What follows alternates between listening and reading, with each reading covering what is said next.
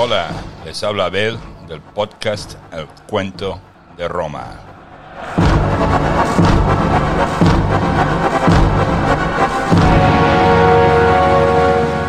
Episodio 604 Marco Emilio Lépido.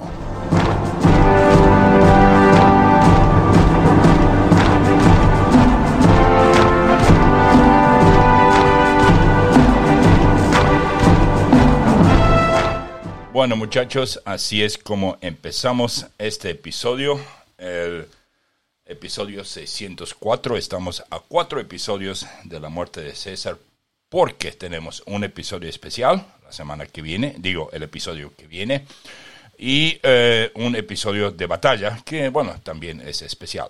Estamos en el año 45 antes de Cristo y es el año 709 ab urbe condita, es decir, 709 años de la fundación de Roma. Y vamos a empezar así. Las partes primero y eh, obviamente tenemos nacimientos, nuestra palabra en latín, la ficha anual, personajes. Eh, si bien la batalla de hoy eh, pasa para el episodio llamado La batalla de Munda, sí vamos a hablar de la batalla y vamos a ver qué partes incluye. Y después, obviamente, los obituarios, la saga familiar, que este año va a ser bien corta, y los próximos episodios y luego el outro. Entonces, empecemos ya. De nacimientos tenemos tres. Un hombre llamado Marco Caelio o Celio, si prefieren.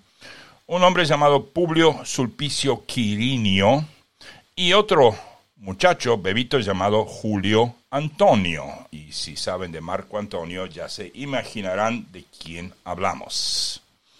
Uh, después tenemos la palabra en latín, la ficha anual, personajes. Nuestros personajes de hoy son Marco Emilio Lépido, Junia la segunda, Cosucia, probablemente la primera esposa de César, no se sabe mucho de ella, Eunoa, otra de sus amantes.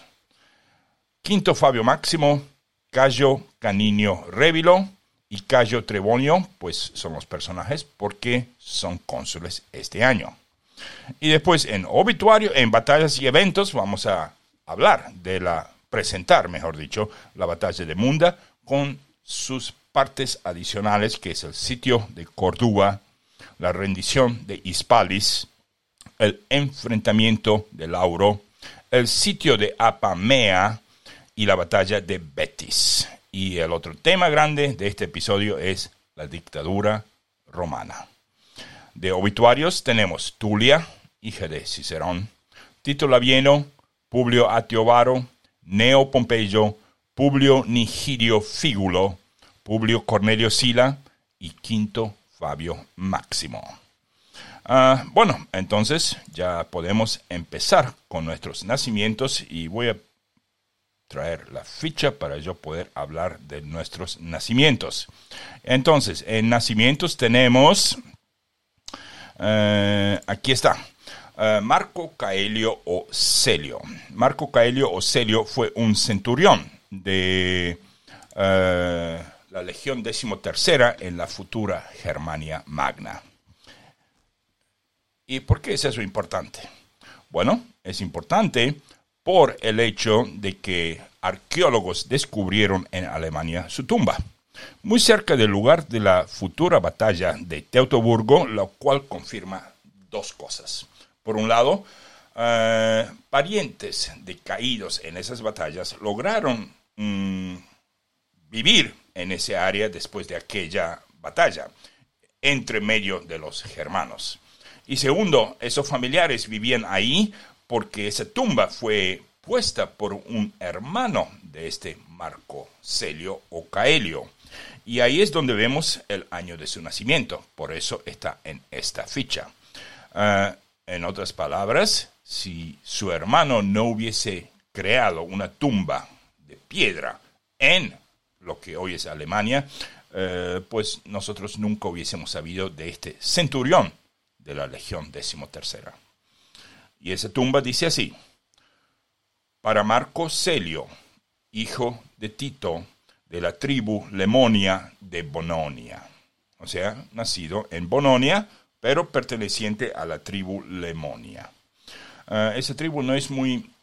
Eh, no hay mucha gente de la tribu Lemonia, si bien es pegadito al, eh, digamos, a las afueras de Roma, casi saliendo, o sea, si hablamos de las murallas serbianas, apenas uno sale del, no del Esquilino, sino un poquito más abajo, donde Numa Pompilio iba a leer eh, y a encontrarse con sus ninfas. Eh, ahí, o sea, la gente que residía ahí eh, pertenecía a la tribu Lemonia. Y después, obviamente, se asignaban ciudades a medida que Roma conquistaba. Entonces, cada pueblo, bueno, ustedes van a ser Stelatina, ustedes van a ser uh, gens Fabia, ustedes van a ser eh, tribu Fabia, ustedes van a ser y Bononia, la ciudad entera de Bononia fue designada a pertenecer a la eh, tribu Lemonia. Obviamente eso tiene su política a la hora de votar, pero hoy no entramos en eso. lo que sí, nosotros teníamos una ficha muy, muy temprano en nuestra... vamos a ver si tenemos esto aquí. Eh, no. Mm, aquí en personajes. Eh, una de las primeras fichas que yo les di en nuestro sitio de Patreon, eh, pues muestra las cuatro tribus romanas que están dentro de la ciudad, la suburana, la palatina, la colina y la, obviamente, la esquilina. Y afuera, o sea, la gente que no vivía dentro del pomerio mismo, pero que eran casi como Roma, además después con las murallas aurelianas, eso era Roma. Eh, queda la Lemonia, la Sergia, la Cornelia, la Fabia, la Polia y eh, hasta la Galeria del otro lado del río Tíber, todo hasta el Salario, o sea, hasta el mar Tirreno, y también la eh, Voldinia. O sea, como ven, tenemos muchas de esas tribus viviendo cerca de Roma. Y bueno, este muchacho que murió en, la batalla de Teutoburgo y, un hermano, a lo mejor ese hermano también fue, no lo sabemos, también luchó, eh, pues le hizo esa tumba. Entonces leo lo que esa tumba dice. Obviamente es en latín, pero lo traducimos. Ah, por Marco Celio, hijo de Tito de la tribu Lemonia de Bononia, centurión de la primera orden de la octava legión, perdón, no era 13, era 18, octava legión, tenía 53 años y medio. Cayó en la guerra de Varo, así es como llamaban esa guerra entonces. Sus huesos se encuentran ahí. Publio Celio, hijo de Tito, de la tribu Lemonia, su hermano, hizo esta lápida interesante. Muy interesante. Bueno, ahora sí, vamos a la, a la segunda persona de los que nacen este año. Y es un Publio Sulpicio Quirinio. No Quirino, sino Quirinio. Me fijé dos veces.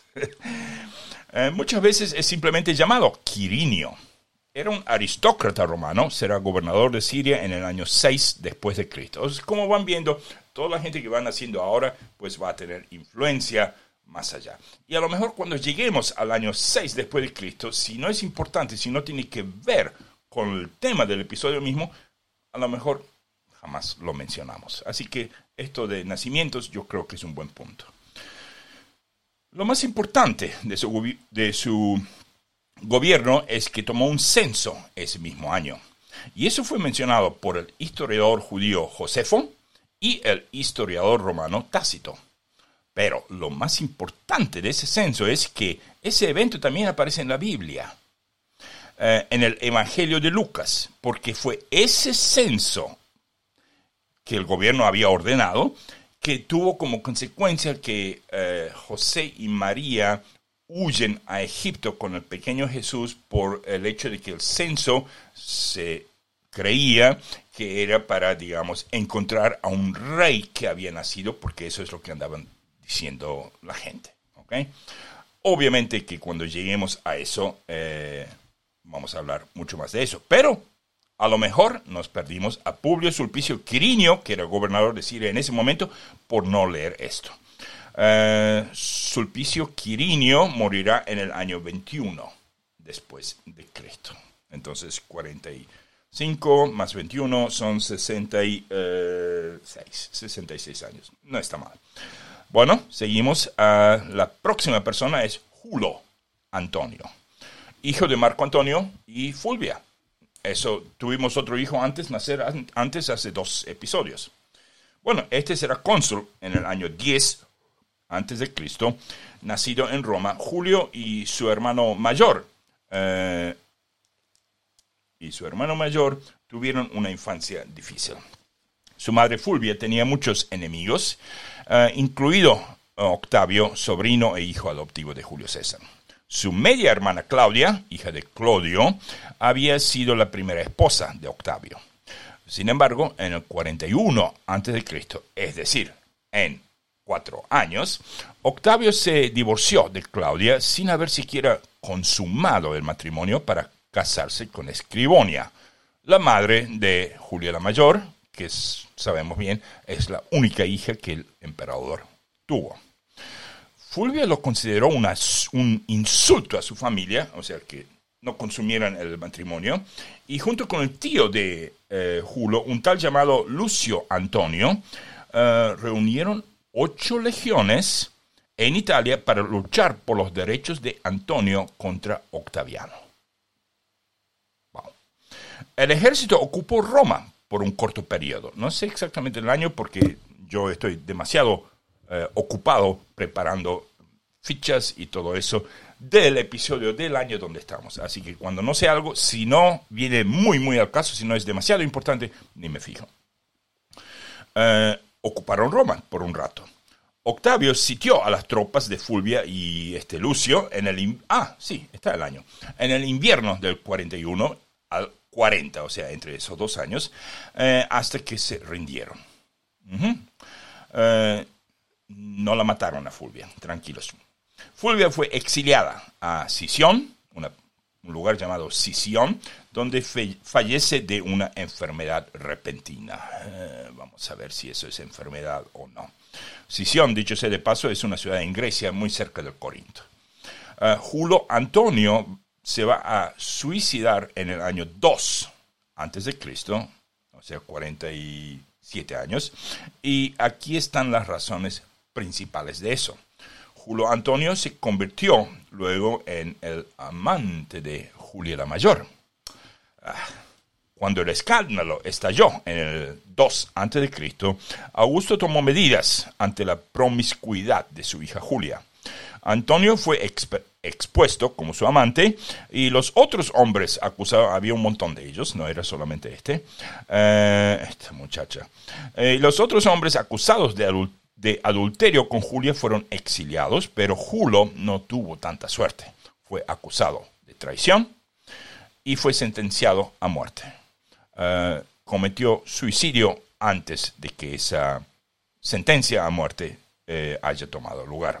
Julio Antonio se encuentra retratado en la Ara Pacis en Roma. Bueno, ya con eso tenemos esta parte. Vamos a hacer un pequeño check mark. Ya tenemos eso. Y ahora sí, vamos a la palabra en latín. Y la semana pasada yo les di la palabra paus, pauqui o paucas. Dos palabras. Eh, yo estoy seguro que se acuerdan de eso. Eh, aquí está la palabra. Y les dije eh, que no les podía dar más ayuda, pero sí que les iba a dar una oración que tenía que ver con César en una batalla reciente. Entonces, pauca, en su forma natural, significa poco, o pocos, o pocas, o insuficiente. Eh, y ahora la oración en relación a la reciente batalla de Sela en Asia Menor, pues dice así. Post paucas horas, Kesar Asiam Kepit. o Kepit, eso no lo sé. Post paucas horas Kesar Asiam Kepit. Eh, a ver qué palabras sabemos de eso. Ahora sabemos pocas. Post es como post meridian o post mortem, significa después. Horas, mm, nada más claro que eso, y César también. Y Asia, eh, Asiam, o sea, a Asia es el, yo diría que es el caso eh, no ablativo, sino el, no hay indicativo. Sí, es el ablativo, porque están hablando de Asia Menor. Kepit. Entonces, la traducción es, después de pocas horas, César Asia conquistó. Post pocas horas, César Asiam Kepit. Bueno, eh, vamos a ver la palabra de nuestro próximo episodio. Pero cuidado, eh, este próximo episodio no va a ser eh, nuestro episodio 605. Eh, tampoco va a ser nuestro episodio 606 porque ambos son especiales. Y por supuesto al fin de este episodio les voy a mostrar por qué son especiales y de qué se van a tratar. Bueno, una vez más les doy una palabra bien, bien cortita Ah, bueno, no son de tres letras, sino de cinco letras y es bien en latín y con varios significados muy versátiles. Esa palabra es nihil. Deletreo eso una vez más. Ah, N, I, H, I, L. Ambas I son I latinas. Entonces, ahora sí deletreo una vez más. N, I latina, H, I latina, L.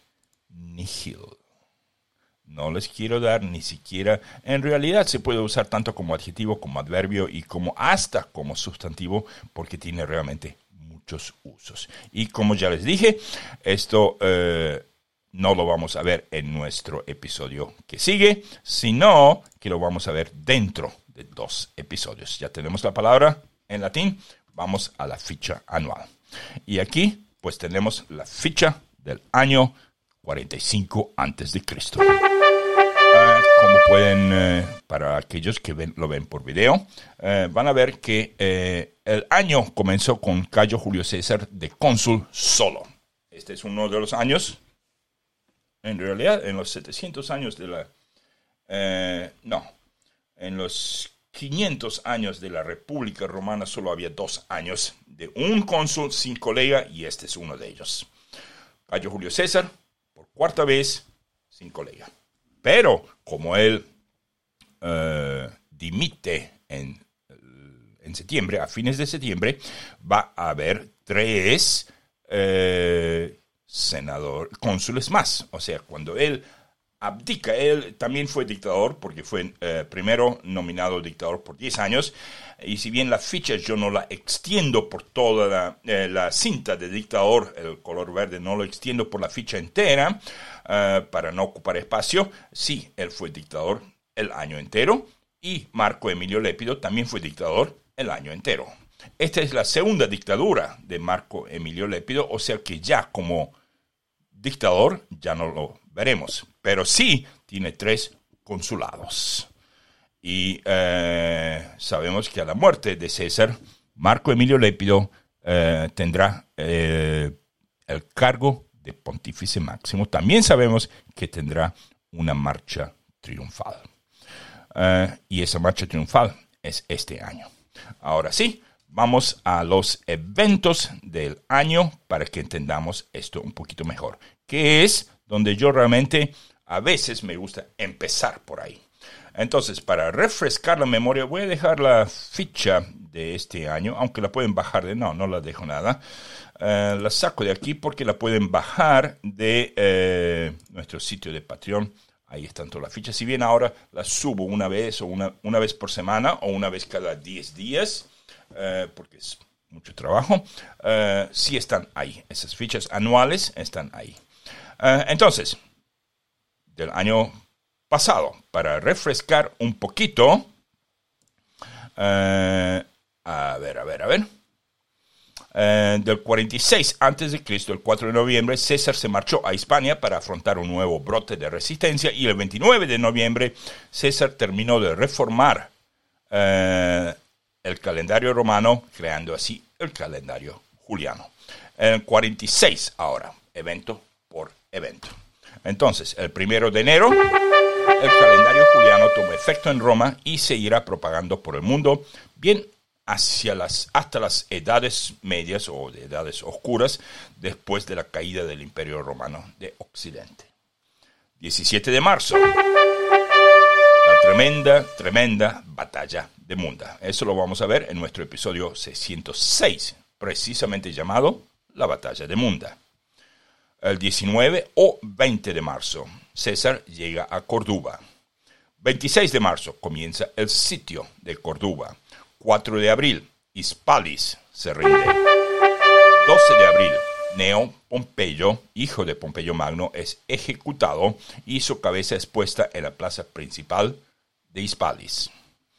A fines de abril también tenemos la batalla del Lauro, que hoy corresponde a la localidad española llamada Lora de Estepa, Lauro.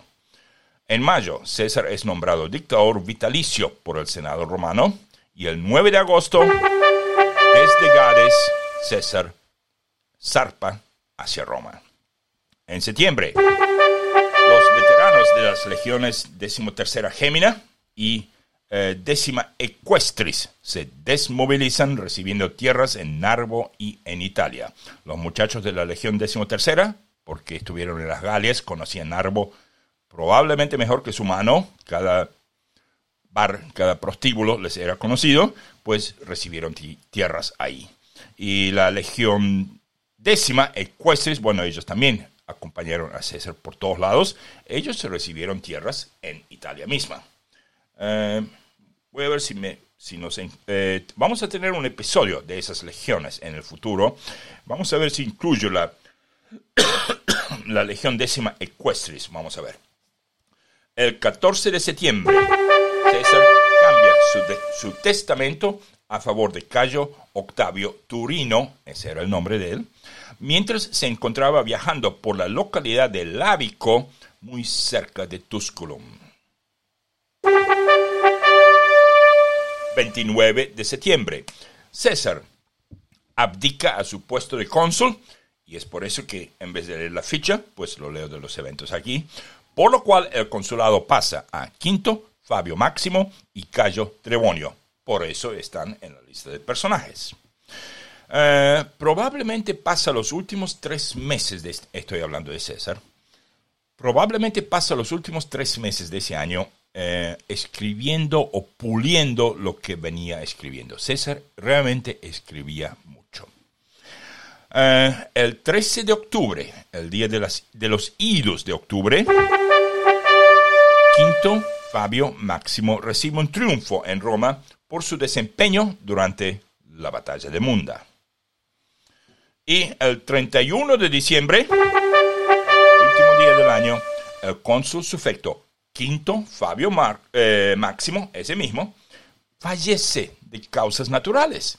Un día antes, digo, durante su último día de, de ser cónsul en la tarde, digamos, porque ellos no cortaban el día a medianoche como lo hacemos hoy, o sea, después de las 12, que ya es el día de mañana. Ellos lo hacían hasta que, digamos, eh, comercio comenzaba, hasta que se abrían las puertas de juzgados y de, eh, hasta que se empezaba a hacer negocio en el foro. Eh, eso no se contaba. Como la noche no se contaba, entonces si algo pasaba, por ejemplo, a la una de la mañana, pertenecía al día anterior o dos de la mañana. Lo que, o sea, todo lo que pasaba antes del amanecer del día siguiente era parte del día anterior. Este hombre muere el 31 de diciembre a la tarde, de causas naturales. Bueno, César, al escuchar eso y para no dejar eh, lugar a crítica alguna, muy rápidamente eh, llama a Cayo Caninio Revilo, muy cerca de él, y lo instala como cónsul sufecto para las horas restantes del día. Eh, Revilo dio, dijo que no se iba a ir a dormir esa noche. Y bueno, entonces este es el repaso de este año. Llegamos al 31 de diciembre y el año que viene obviamente tenemos las calendas de febrero, eh, donde van, van, a pasar muchas cosas. Eh, César recibe una ovación, eh, hay un episodio de entre Marco Antonio y César, donde Marco Antonio le va a ofrecer una corona y todo eso. Ahora, eso Obviamente tampoco en el episodio 605 y tampoco en el 606, porque la batalla de, de Munda, sino en el 607, que precisamente se llama el último año de Julio César. Y obviamente que estamos hablando de los últimos tres meses, dos meses y medio, no el último año, pero como el episodio cubre el año, pues se llama el último año de Julio César. Todo eso, o sea, el 44, en ese episodio. Bueno, ahora sí, vamos a volver a eh, ¿Qué tenemos aquí? Eh, la ficha anual ya la tenemos, ya la vimos y ahora sí vamos a los personajes. Marco Emilio Lépido, porque el eh, episodio se llama así, pues es primero en nuestra lista de personajes. Y veamos por qué.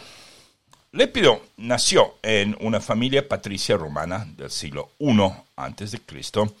Eh, su padre, un tipo extraño yo diría, cónsul del año 78 antes de Cristo, y se llamaba igual que él, eh, que eso era algo muy común en antigua Roma, eh, había formado parte, el padre había formado parte de una rebelión contra la República, por lo que fue asesinado. obviamente eh, viéndolo desde aquí en el espejo retrovisor, como, diciendo, ah, eventos de antaño, eh, uno dice, ah, mira tú, lógico, el hijo triunviro, por supuesto, que como de tal padre, tal hijo. Pero en ese entonces, en el 78, recuerden que estábamos a años de... Eh, o sea, todavía gente respiraba en el aire el olor de Sila y, de la primera guerra civil de ese siglo. Entonces, sigamos. Por la familia de su madre, Apuleya, también existían antecedentes de rebelión. Ella murió a finales del 13 antes de Cristo, o sea que está viejita pero está viva, o a principios del 12 antes de Cristo. Eh, era descendiente directo. Ahora estamos hablando de este hombre hoy. Eh, era descendiente directo del pontífice máximo Marco Emilio Lépido, el cual había sido cónsul allá en el lejano 187 a.C. Uh, su hermano Lucio Emilio Paulo también fue cónsul eh, en el año 50 a.C. Y ahora sí, en, durante la guerra civil, uh, Lépido era pretor cuando, cuando estalló esa guerra, cuando César cruzó el Rubicón. Eh, y él se unió al partido de César.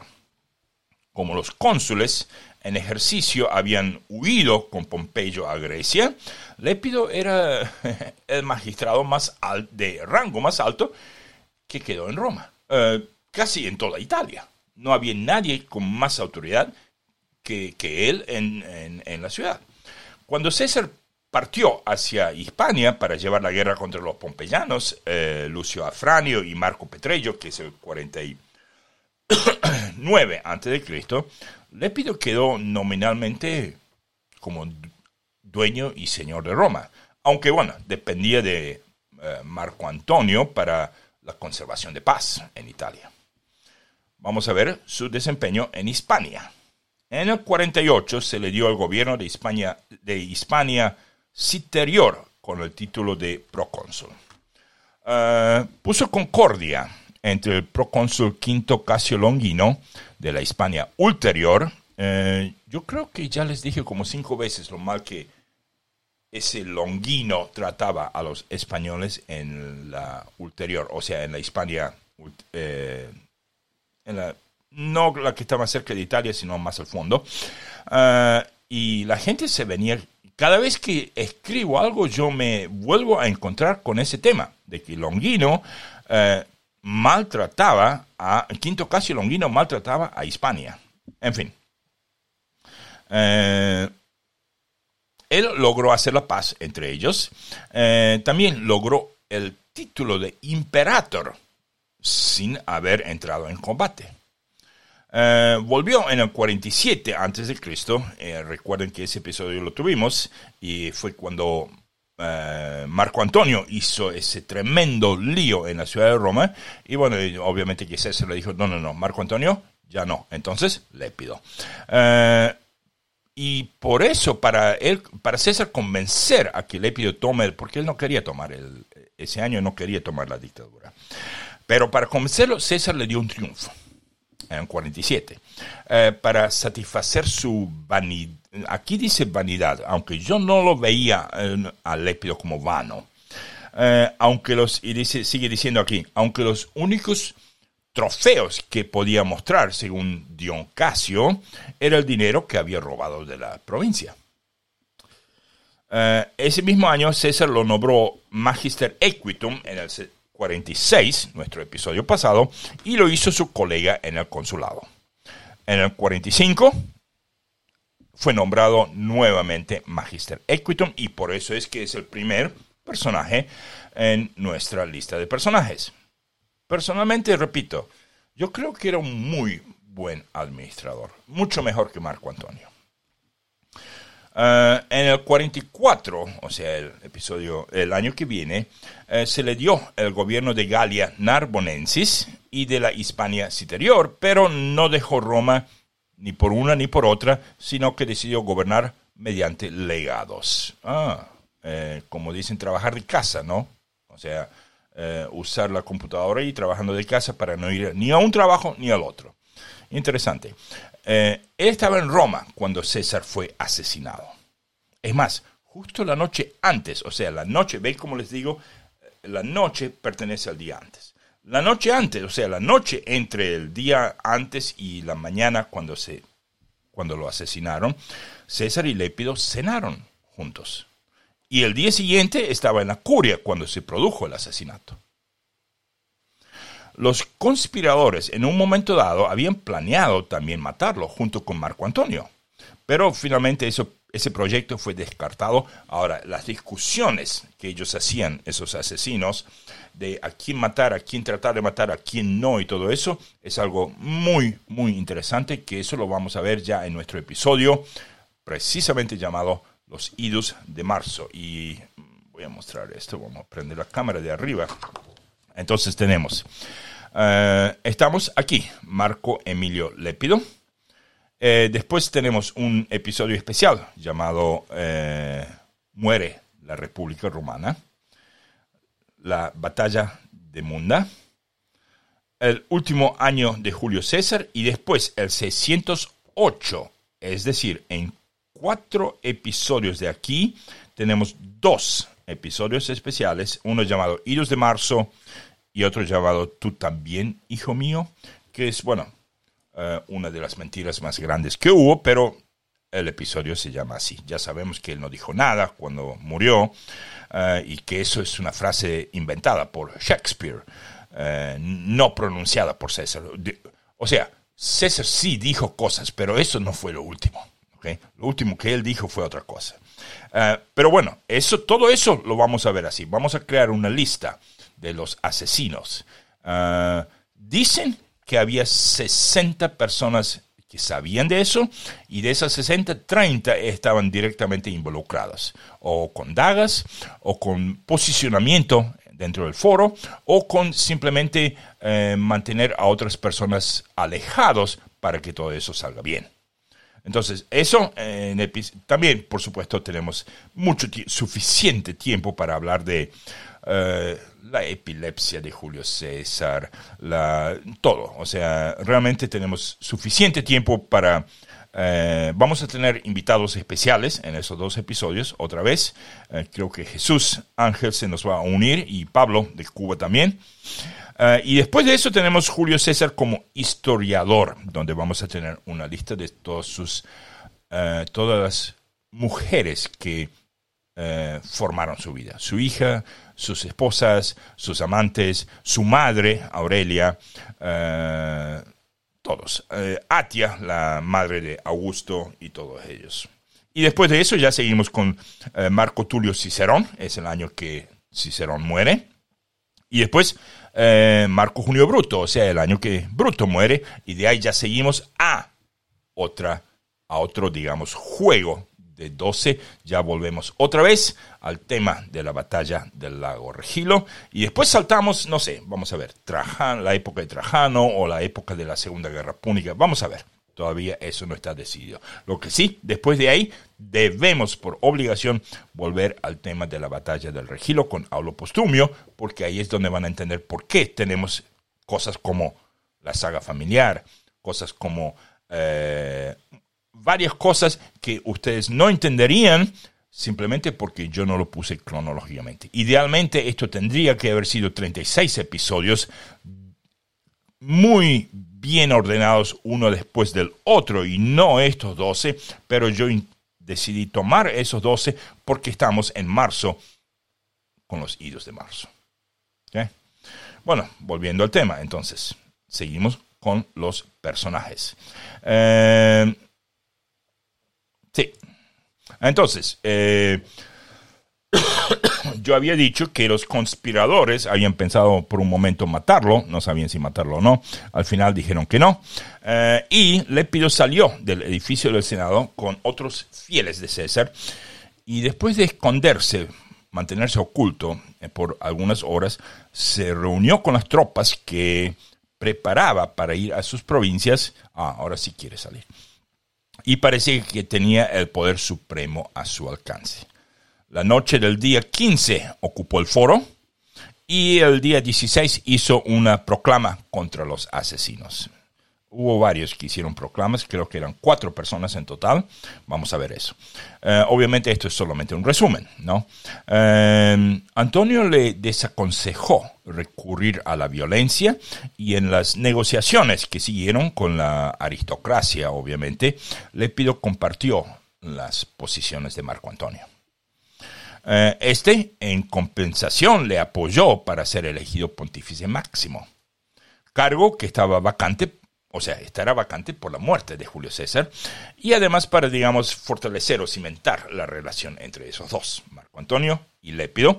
Y también se sabe que la hija de Marco Antonio estaba prometida con el hijo de Lépido. Muy bien, entonces. Eh, sí, eso lo dejamos ahí porque el tema del asesinato de César tiene sus propios, como dije, dos episodios, 608, 609. Uh, pero sí les quiero decir que Lépido no va a morir ni ahorcado ni eh, con una daga en la espalda. Él va a morir de viejo, de causas naturales. Y si bien no es en Roma, eh, fue, su, fue por su casi propia voluntad. Eh, no sé eso, porque a lo mejor Augusto sí lo mandó afuera de Roma, eh, pero él morirá en, eh, entre Roma y Campania en la ciudad de Circei. C-I-R, C-E-I-I, dos I latinas al final. Ahora vamos a la persona siguiente. Junia la segunda. ¿Y ella por qué está en la lista de personajes? Pues porque es esposa de Lépido. Junia, llamada Junia Secunda por historiadores modernos para distinguirla de sus hermanas, fue una mujer romana que vivió en el siglo I Cristo. Eh, a ver, y bueno, ¿cuántas hermanas tenía? Uh, bueno, eh, tenía dos más.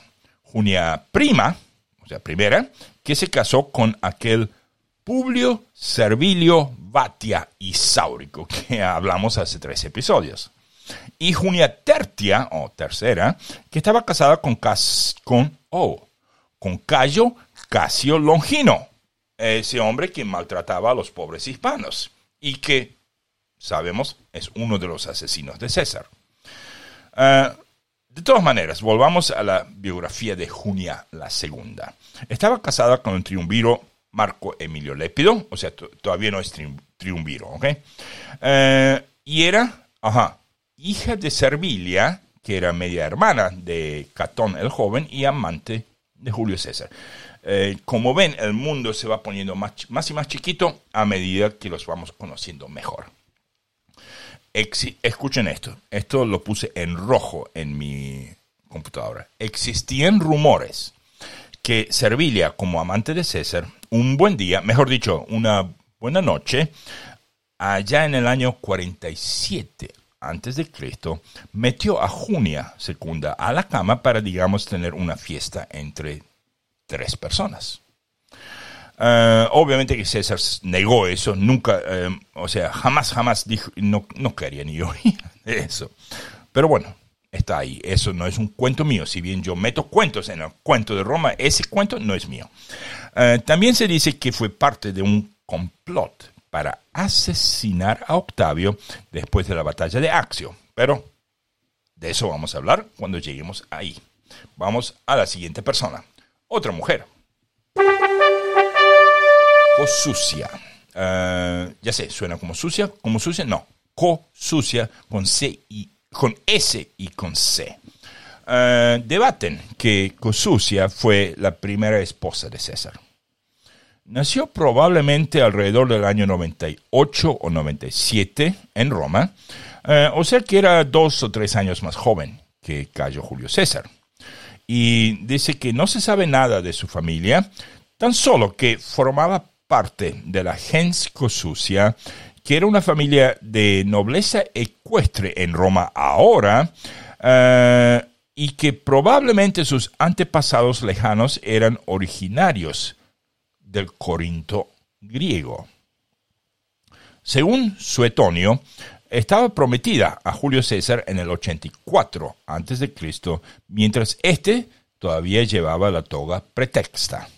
Dicen que a César ella le gustaba mucho, a pesar de que la gens entera, la gens de los cosucios, jamás ni siquiera tuvo un novi homine. Uh, si es que se casó, si eso es verdad, uh, la repudió un año más tarde para casarse con Cornelia, hija de Lucio Cornelio Sila, uh, Sina, perdón, no Sila, sino Sina, C de casa, I-N-N-A, con dos N. Uh, atención, sí, no confundan Sina con Sila. Ambos son Cornelios, son diferentes familias. Uh, pero también es posible que César hubiera elegido dejar a Cosucia para casarse con Cornelia porque él había sido designado uh, flamendialis. Y los flamenes, que eso lo vamos a ver muy pronto, eh, ellos, eh, el papel religioso de ellos era tan grande que a ellos no les era permitido un montón de cosas. Entonces, una de las cosas que exigía, o sea, que se exigía de un flamendialis, era casarse por una forma llamada conferratio. Eh, en Roma existían tres formas de casarse. Eh, una era simplemente convivir, otra era, eh, y otras dos había una ceremonia, no quiero entrar ahora en el tema y los nombres, pero el conferratio es la más, digamos, difícil y la más respetada de las tres formas. Entonces, por Cornelia, para casarse con Cornelia, solo le quedaba la opción de casarse por medio de un conferratio. Uh, Cosucia probablemente muere en el año 83 a.C. en Pisa, Italia, o sea, un año después de, eh, de, de César dejarla. Existen monedas con la cara de ellas y en ellas figura una frase que dice Uxor César o César, es decir, esposa de César. U-X-O-R en latín. Cuando vean eso en una moneda, eh, pues se está refiriendo a la que tal persona era esposa de alguien. Después de Uxor, simplemente fíjense en el nombre que sigue. Ah, entonces, esta persona es esposa, Uxor, de tal otra persona. Bueno, seguimos a la persona siguiente. Otra mujer, Eunoa. Eunoa, de ella obviamente vamos a hablar durante nuestro episodio llamado Julio César como historiador, porque ahí vamos a tratar de eh, alinear y analizar todas las mujeres, uh, incluyendo las amantes, y cómo ellas pueden haber, eh, digamos, influenciado o torcido todo lo que él escribía a través de los años. ¿Eh? Las mujeres, porque a los hombres él los manejaba bastante bien. Uh, pero desde ya eh, Eunoa era esposa de esposa del rey Bogud, B-O-U-D, de Mauretania y amante de César. Hmm. También les puedo decir que era de origen griego y que Suetonio la menciona justo a la par con Cleopatra, o sea que eran ambas eran de muy de nivel aristocrático, digamos, uh, bien alto. Eso no lo esperé, pero bueno, ahí lo tenemos. Uh, detalles de cuándo se conocieron y cómo se conocieron y cuánto duró ese, ese esa, esa aventura, todo eso, episodio 610, Julio César como historiador. Vamos a nuestra persona siguiente, Quinto Fabio Máximo. Quinto Fabio Máximo era un político y militar romano. Era miembro de una familia patricia, la gens Fabia, e hijo de Quinto Fabio Máximo Alobrógico. Alobrógico es un solo nombre de un montón de letras, ¿verdad? Procesó junto con Marco Celio Rufo, oh, me acuerdo de él, en el 59 a.C. a Cayo Antonio Híbrida por extorsión en su provincia de Macedonia. Aunque Marco Tulio Cicerón ejerció como abogado defensor de Híbrida, entre Fabio Máximo y aquel Celio Rufo consiguieron que se lo condenaran. Tras haber servido como legado en la Galia durante la Guerra de las Galias, Máximo, Fabio Máximo eligió el bando de César. Tras la batalla de Munda, César lo recompensó con un triunfo y con el consulado sufecto junto a Cayo Trebonio, tras la abdicación de sí mismo en septiembre del año en que estamos. Siempre los cónsules, o sea, quien haya sido cónsul, va a ser personaje del año. Eso eh, eh, de costumbre. A menos que alguien sea cónsul siete veces y ya lo repetimos. Entonces, por supuesto que no lo vamos a hacer. Eh, Fabio Máximo murió el 31 de diciembre del 45 a.C., el último día de su consulado, y fue sustituido durante las horas restantes del año por Cayo Caninio Rébilo. Entonces, Cayo Caninio Rébilo. Ah, fue un miembro de la gens plebeya Caninia. Rébilo sirvió como legado Julio César en las Galias. Todos trabajaban para él en las Galias. Hmm. César envió a, Rébilo junto con Lucio Escribonio Libón a negociar con Pompeyo cuando éste estaba por abandonar Italia, pero no tuvo éxito. Claro, cuando eh, Pompeyo se, se, escapó de Roma con la mitad no era la mitad, pero un buen tercio del Senado fueron a Brundisium, de ahí cruzaron a Grecia. César realmente trató de, que, de convencerlos de que no se vayan de que ellos eh, eso lo podían arreglar, eh, digamos, con palabras. Bueno, no sé. Vamos a ver. Ya parece entonces las palabras se le acabaron. Bueno, sigamos. En el 49 antes de Cristo fue enviado como procónsul junto a Cayo Escribonio Curión a atacar un reducto republicano localizado en la provincia romana de África. Pero, tras su derrota por las fuerzas combinadas de Publio Atiobaro, muere este año, y el rey Nubo de, Numidia murió el año pasado, en nuestro episodio pasado, y la muerte de Curión, pues Revilo fue uno de los pocos que se escapó con vida de ese episodio, de, de, esa aventura. Ah, veamos ahora el tema del consulado de él. El 31 de diciembre, cuando Quinto Fabio muere, eh, César lo nombra cónsul por las últimas, digamos, de la tarde, sería 5 hasta la mañana siguiente. Ok, una tarde y una noche entera. A raíz de ese nombramiento, uh, Cicerón señala. Cicerón señala que durante su consulado nadie había muerto, ya que el cónsul estaba tan atento que jamás había dormido durante todo su mandato.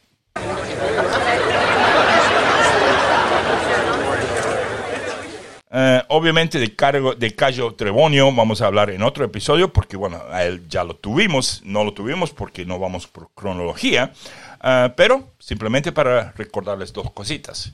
Cayo Trebonio fue uno de los tantos que eligieron a César cuando la guerra estalló. Eh, pero la otra cosita es, fue parte del grupo de asesinos de César. Entonces, ahora sí, vamos a la carrera de las gentes. Yo voy a tomar un trago de agua, así que voy a poner 10 segundos o 15 segundos de música de guerra.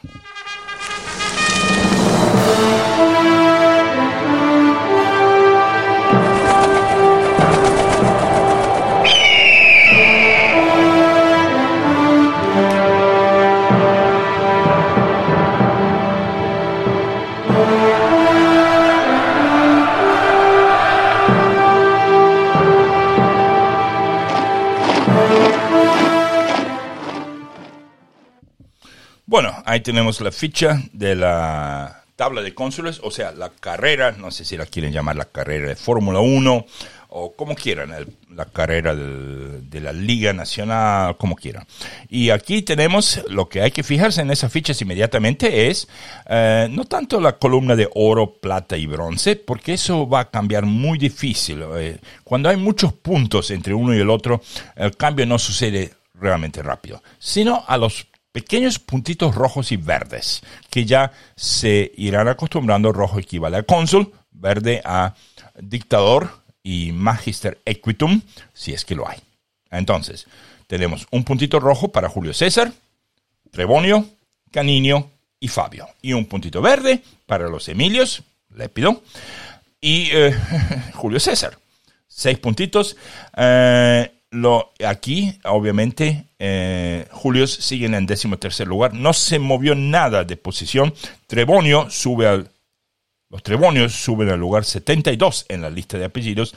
Y los Caninios suben a la, a la posición 99 con un solo punto. O sea, ahí están simplemente porque las otras personas con un punto en la lista, pues lo tienen como dictador o como tribuno o como algo más que es menos valioso el punto de cónsul, porque en la lista, el completo, el total, ven que los caninios, un punto solamente, es el primer punto, eh, o sea que los caninios acaban de entrar a la lista. Entonces, ya tenemos esto, vamos a, entonces tenemos los personajes, ya terminamos, y la carrera de las gentes, ya terminamos, vamos ahora a nuestros temas. Ok. Los eventos son la batalla de Munda. Voy a, voy a ponerlo aquí. Un momento. Eh, batallas y eventos. La batalla de Munda y todos los sitios y pequeñas localidades. Obviamente todo eso queda para el episodio que viene. Así que ahora nos vamos a ir a hablar de el último de los temas en esta lista llamado la dictadura romana. Muy bien, entonces de la dictadura romana podemos decir lo siguiente. Ahora, como estamos llegando al final de la vida de Julio César y por ende al final de la oficina de dictador en la historia de Roma, vamos a hablar un poco del dictador romano en sí. Un dictador era un magistrado de la República Romana al que se le confería plena autoridad del Estado para hacer frente a una emergencia militar o para emprender una tarea específica de carácter especial. Pero no todas las dictaduras eran iguales. Obviamente que eh, vamos a tener mucho más de eso en nuestro episodio que viene, eh, pero sí les quiero presentar las ocho los ocho diferentes tipos de dictador, de dictadura que existían cuando el Senado le daba ese poder a un hombre. Y para eso tenemos una ficha que... Eh, ¿Dónde están las batallas? Batallas, batallas y eventos. Ahí está. Y esa ficha nos muestra las ocho posibles causas por las que un dictador podía ser dictador y vienen en latín. Obviamente yo las traduje, tengo la ficha, la pueden bajar desde el sitio de Patreon. Las tres más comunes eran rey, gerundae, causa, que básicamente significa para que así se haga. Utilizadas en el caso de dictadores designados para ejercer un mando militar ah, contra un enemigo específico. La segunda causa, comitorium abendorum causa, o sea, una celebración de comicios, elecciones, cuando los cónsules no podían hacerlo. Si bien, o bien porque eh, se peleaban, o bien porque no estaban en Roma los cónsules. La tercera de las causas, clavi figendi causa. Un importante religioso, un importante evento religioso que consistía en clavar un clavo en la pared del templo del Júpiter óptimo máximo como protección contra la peste. Yo no sé si ustedes saben, cada año de los mil años se clavaba un clavo más en la pared de ese templo. Bueno, después de eso había cinco motivos más. Ah, si bien en uno de, uno de ellos, de esos cinco, solo, solo sucedió una vez en la historia de Roma. Vamos a leerlo.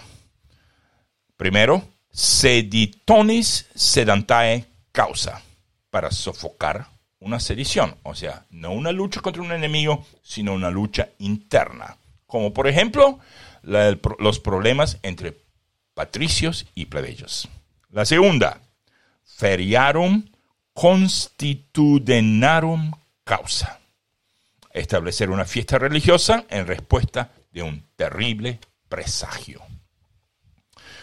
Generalmente, cuando esa causa aparecía, también se consultaban los libros civilinos. La siguiente, ludorum faciendorum causa. Celebrar los ludi romani o juegos romanos en una antigua fiesta religiosa. Después nos quedan dos. La siguiente es questionibus exercendis era para investigar ciertas acciones. Eso se dio varias veces, no se dio mucho, pero sí se dio varias veces y una de las más eh, interesantes fue eh, cuando allá por el tiempo de las guerras samnitas eh, se le dio a las mujeres de Roma de empezar a envenenar en masa a sus maridos. Entonces, para investigar eso, se nominó a varias personas a que se pongan a ver qué es lo que andaba pasando. Y después la última, que se dio en un solo caso extraordinario que se llama Senatus Legendi Causa, para reponer los escaños del Senado después de la batalla de Canas. Como ya saben, muchos senadores murieron en Canas y los que no murieron no, no fueron permitidos a volver, fueron desterrados a Sicilia. Y eh, si uno entraba, digamos, al Senado después de la batalla de Era como entrar a ver una película matiné 10 de la mañana de un día de trabajo. No había nadie. Uno se sentaba donde quería a ver la película. Eh, así es como se veía. Ah, estas razones se podían combinar, pero no siempre se registran o se declaran claramente por, las, o sea, por el Senado. Así que muchas veces los historiadores tenían que deducir cuál de esas causas era. Eh, y bueno, en los primeros tiempos era habitual nombrar a alguien a quien el consulado consideraba el mejor comandante militar disponible. A menudo se trataba de un antiguo cónsul, eh, pero eso no era obligatorio. Eh, obviamente que en... a ver, sin embargo, a partir del año 360 a.C., los dictadores generalmente eran consulares, o sea, cónsules.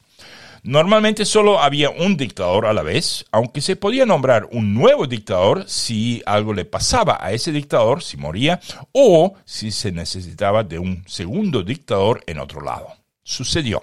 Sucedió dos veces. En realidad sucedió una vez que hubo tres dictadores y dos magister equito. Y eso obviamente lo vamos a ver en nuestra lista de dictadores en nuestro episodio que sigue.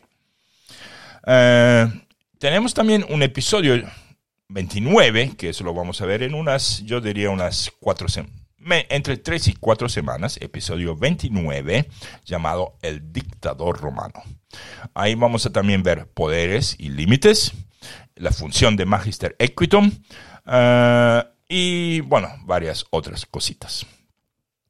Pero sí, vamos a ver brevemente, antes de dejar ese tema, quiero ver brevemente la diferencia entre las dictaduras de Sila y Julio César. En el 82 a.C., la dictadura fue repentinamente restablecida por Sila, porque por 100 años no hubo dictadores antes de Sila. Eh, de hecho, si usted se fija, digamos, en, no sé, en Wikipedia, en donde hay dictadores del siglo VI, del siglo V, del siglo... Eh, no, del VI no, porque eh, empezó en el 509, hasta el 500 no hubo dictador. Entonces, del siglo V, del siglo IV, del siglo III, no hay un dictador en el siglo II entero y salta al siglo I antes de Cristo con los únicos dos casos de Sila y de César. Bueno, uh, Sila, que ya era un general de éxito, había marchado sobre Roma y tomado la ciudad para arrebatarles el control a sus rivales políticos seis años antes. Pero, tras permitir la elección de magistrados para el 87 y partir para combatir en el este, sus enemigos regresaron. En el 83 se fijó como objetivo la recuperación de Roma y tras derrotar a sus opositores eh, de forma decisiva, el Senado y el pueblo lo nombraron dictador, eh, dándole así el poder de reescribir la constitución romana sin ningún tipo de límite de tiempo. Eh, las reformas de Sila fueron que, que triplicó el número de escaños de, no, duplicó el número de escaños del Senado de 300 a 600, eh, obviamente lo cubrió lleno de sus partidarios. Y bueno, 30 años más tarde eh, tenemos a Julio César, él también va a subir los escaños de 600 a 900. Como les digo, vamos a hablar mucho más de eso cuando lleguemos a el tema que sigue y también de eso se hablará en el primer episodio en el que Roma pues llega a tener un dictador, que es episodio 29. Ah, bueno, entonces ahora vamos a ver qué, qué más. Ya estamos con los eventos y vamos a los obituarios.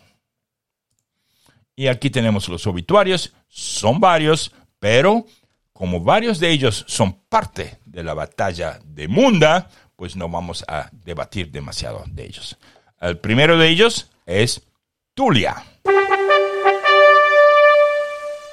Entonces, de Tulia, bueno, hija de Cicerón, nacida el 5 de agosto del 79 a.C., eh, a la que a veces se hace referencia cariñosamente de Tuliola, o sea, pequeña Tulia, eh, fue la primera hija, fue la primera hija y única hija del orador y político romano Marco Tulio Cicerón. O sea, él sí tuvo más hijos, pero varones. Única hija, mm, mujer, y además fue la primera. Su hermano menor, Marco Tulio Cicerón el Menor, eh, será cónsul eh, tres años antes del comienzo del Imperio Romano. Su vida. Ya en el año 67 su padre la comprometió con Cayo Calpurnio Pisón Frugio, con el que se casó en el 63 durante el consulado de Cicerón. O sea, el hombre es cónsul y su hija se casa. Me imagino qué felicidad. Durante el exilio de su padre, obviamente Cicerón fue exiliado después, ella imploró con su marido ante el cónsul Lucio Calpurnio Pisón Cesonino que conmutara la pena de destierro. Y cuando finalmente se le permitió a Cicerón volver, ella fue a Brundisium a recibirlo cuando él regresó. Uh, para ese entonces, ella ya estaba de viuda. Volvió a casarse y esta vez con un hombre llamado Furio Crasipes, de familia muy noble y grandes propiedades, un furio. Sin embargo, se divorció poco después y las razones son desconocidas. Eh, se casó por tercera vez, hace cinco años atrás, con Publio Cornelio Dolabella, eh, quien también había estado casado antes, eh, que era conocido por su vida disoluta y que ya había sido defendido en dos ocasiones por Cicerón ante tribunales de justicia precisamente por cosas así. Sin embargo, el origen patricio y sus buenas conexiones políticas compensaron las posibles faltas de Dolabella. Posibles, yo diría que eran ciertas 100%. Bueno, Cicerón estaba en Cilicia cuando se produjo el matrimonio que no fue feliz. Al estallar la guerra civil, Dolabella y Cicerón estaban oh, oh, en bandos opuestos. Tulia, que en ese entonces estaba embarazada, se quedó en Roma. El 19 de mayo del 49 dio a luz a un enfermizo que murió siete meses, siete meses después. Eh, no va a ser la primera vez, ella va a tener otro mm, bebito enfermizo.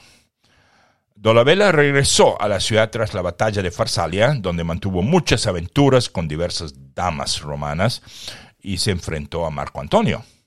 Eh, en el año 47, Tulia, que llevaba tiempo sufriendo de problemas de salud, eh, decidió ir a Brundisium a recibir a su padre que regresaba de la guerra, como había hecho cuando él regresó del exilio. Pero Cicerón no quiso que su hija fuese testigo de su deshonor y la envió de vuelta a su madre. Además, se le quejó a la madre de Terencia y que por qué no le dio suficiente dinero. Fue a Brundisium con tan poco dinero y con tan poca escolta para semejantemente peligroso viaje. Bueno, en diciembre, Dolabella eh, fue enviado a África, pero regresó a Roma al verano siguiente y volvió a convivir con Tulia un tiempo antes de ir a Hispania, hasta finales del año.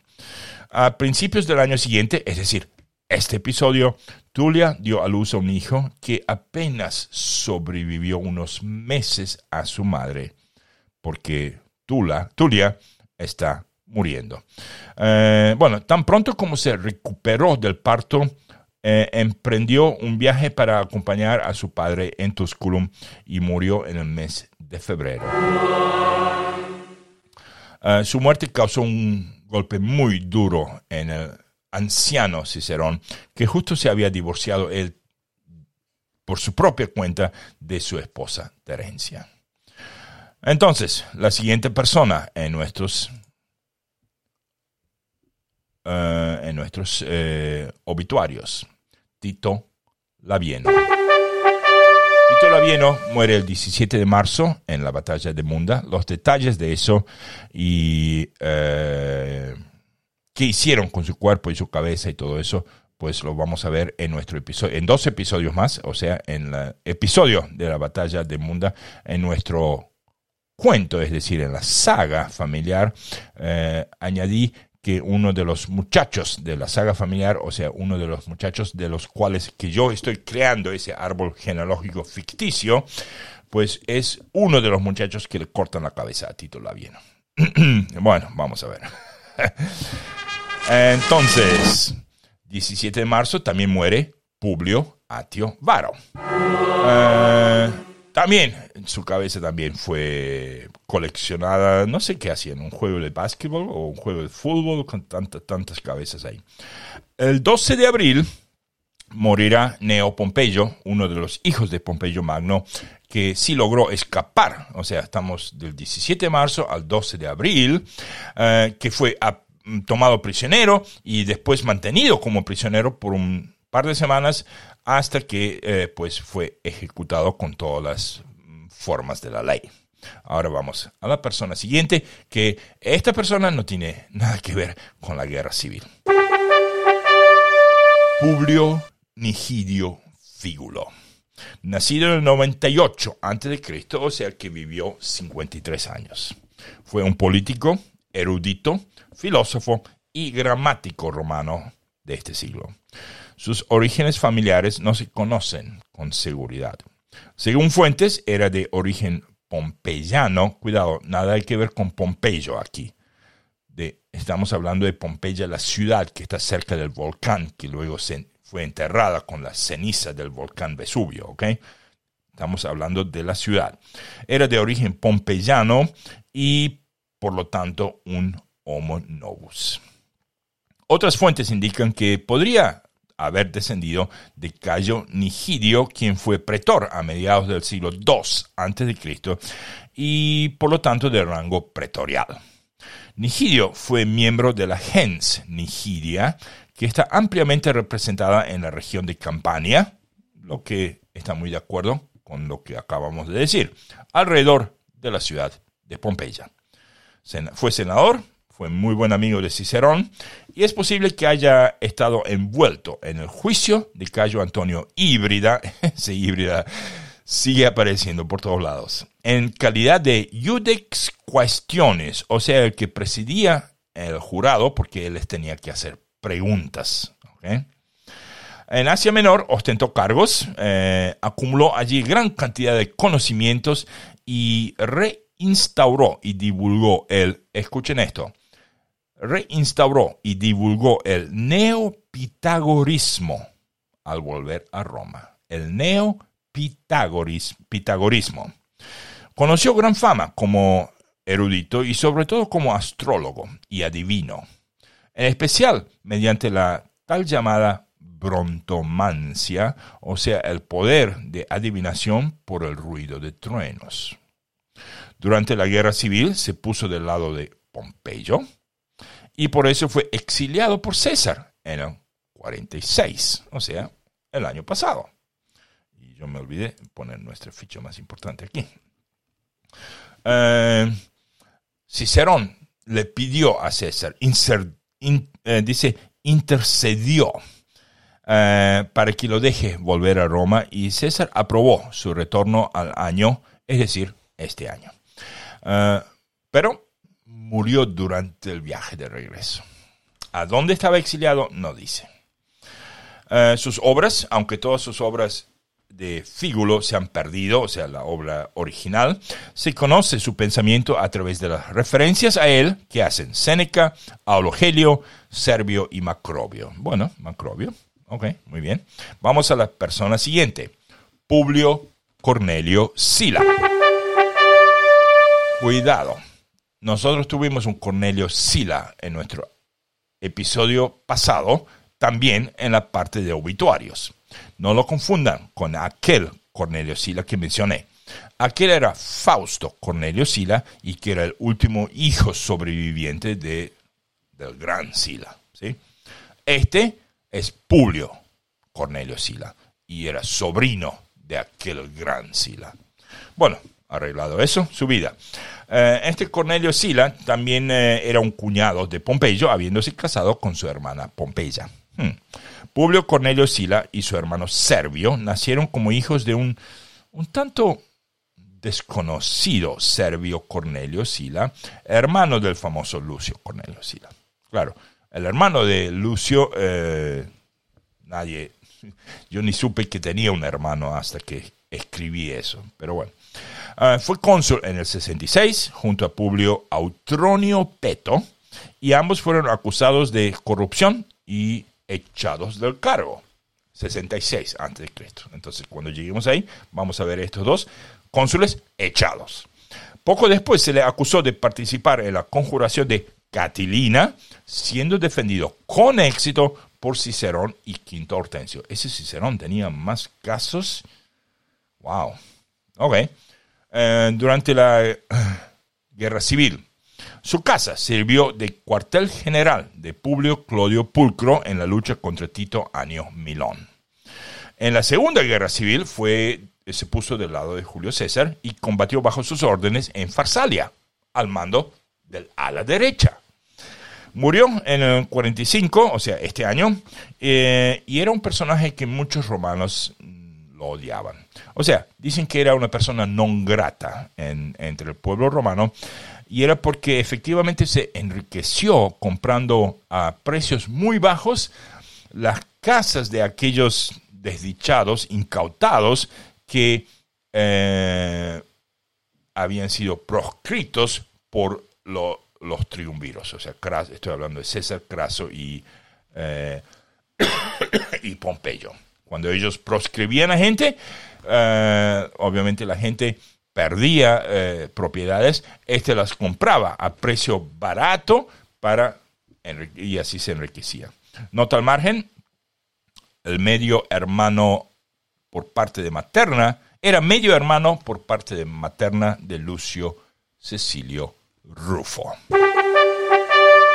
Y ahora tenemos eh, la última persona en, nuestro, en nuestra lista de obituarios, es Quinto Fabio Máximo. Pero ya hablamos de él, es el senador que eh, toma, eh, lo pone de eh, cónsul sufecto el primero de octubre porque César deja de deja abdica en septiembre, el, 20, el 31, el, no, 30 de septiembre. ¿Agosto? Sí, septiembre 30. Y se muere el 31 de diciembre. Entonces, eh, ahora sí, vamos a ver qué tenemos. Esto ya está. En nuestra saga familiar hoy solamente hablamos de dos personas.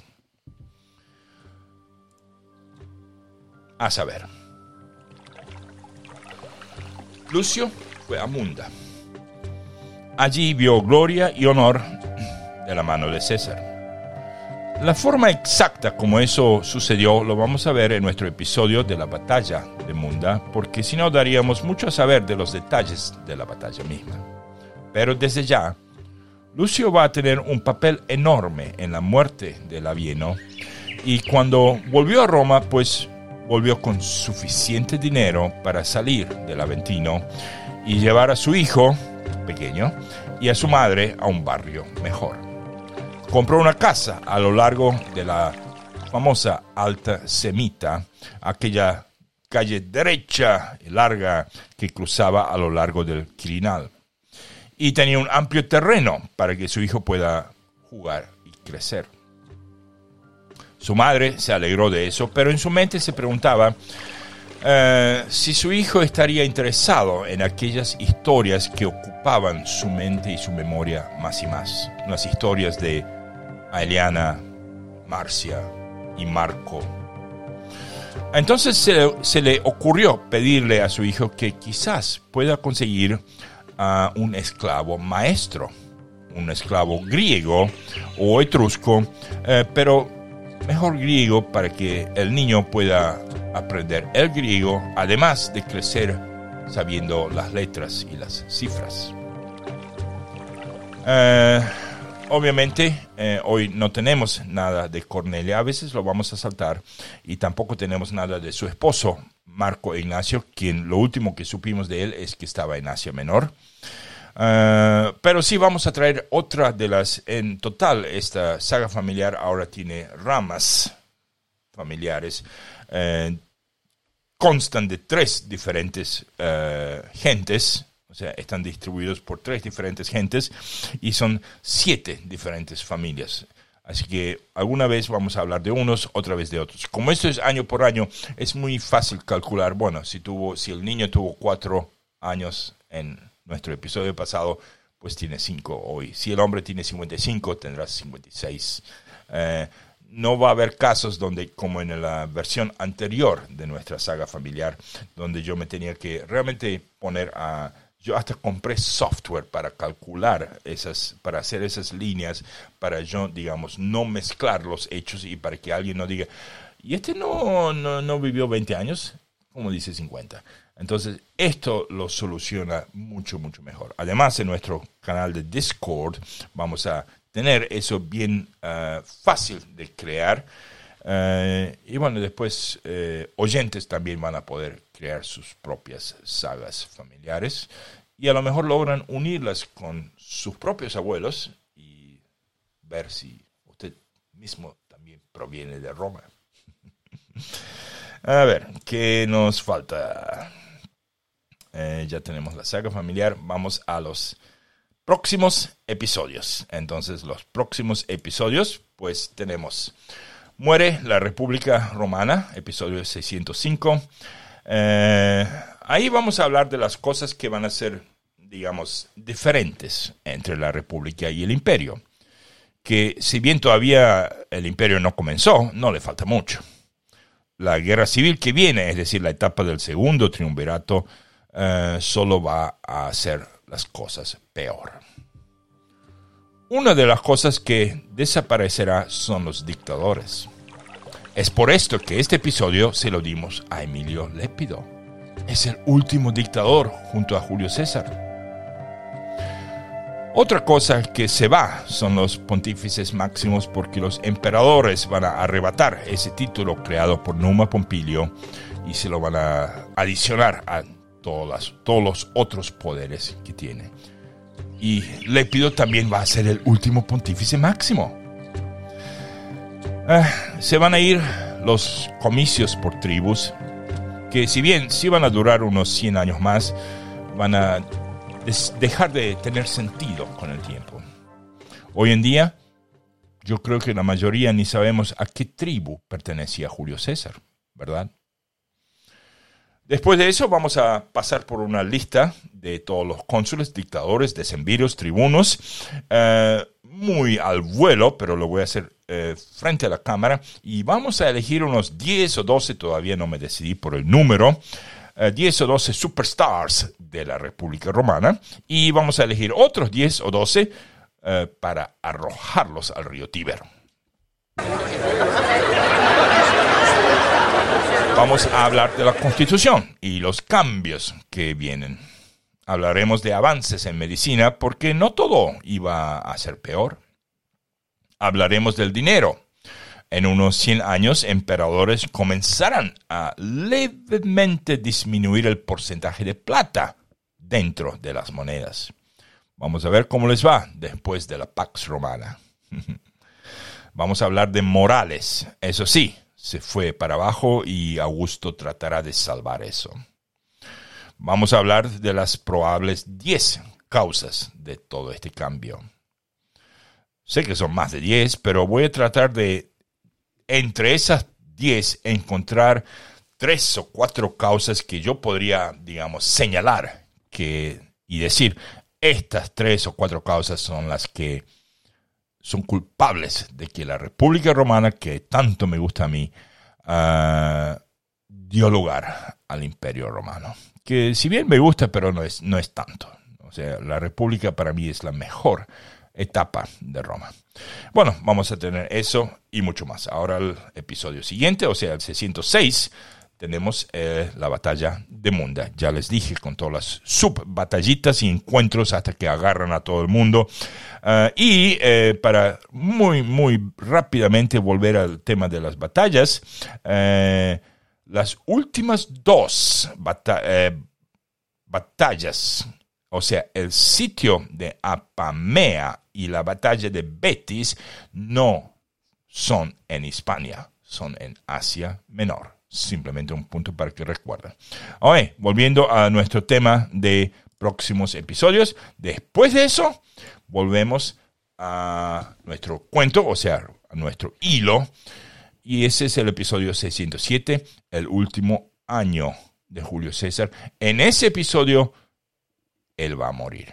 Obviamente que eso también significa que vamos a tener dos episodios muy especiales de lo que pasó ese día, eh, como les dije, vamos a discutir de su epilepsia, de todo, de todo, de todo. Al final y al cabo, se sabe que tanto su padre como su abuelo, estoy hablando de Julio César, eh, murieron de, de un ataque al corazón mientras se estaban poniendo los zapatos. Wow. Bueno, ya con eso estamos. Outro y saludos. Y pues aquí estamos. Uh, nuevamente muchas gracias a todos por escuchar y nos oímos en nuestro próximo episodio, episodio de tema especial, muere la República Romana.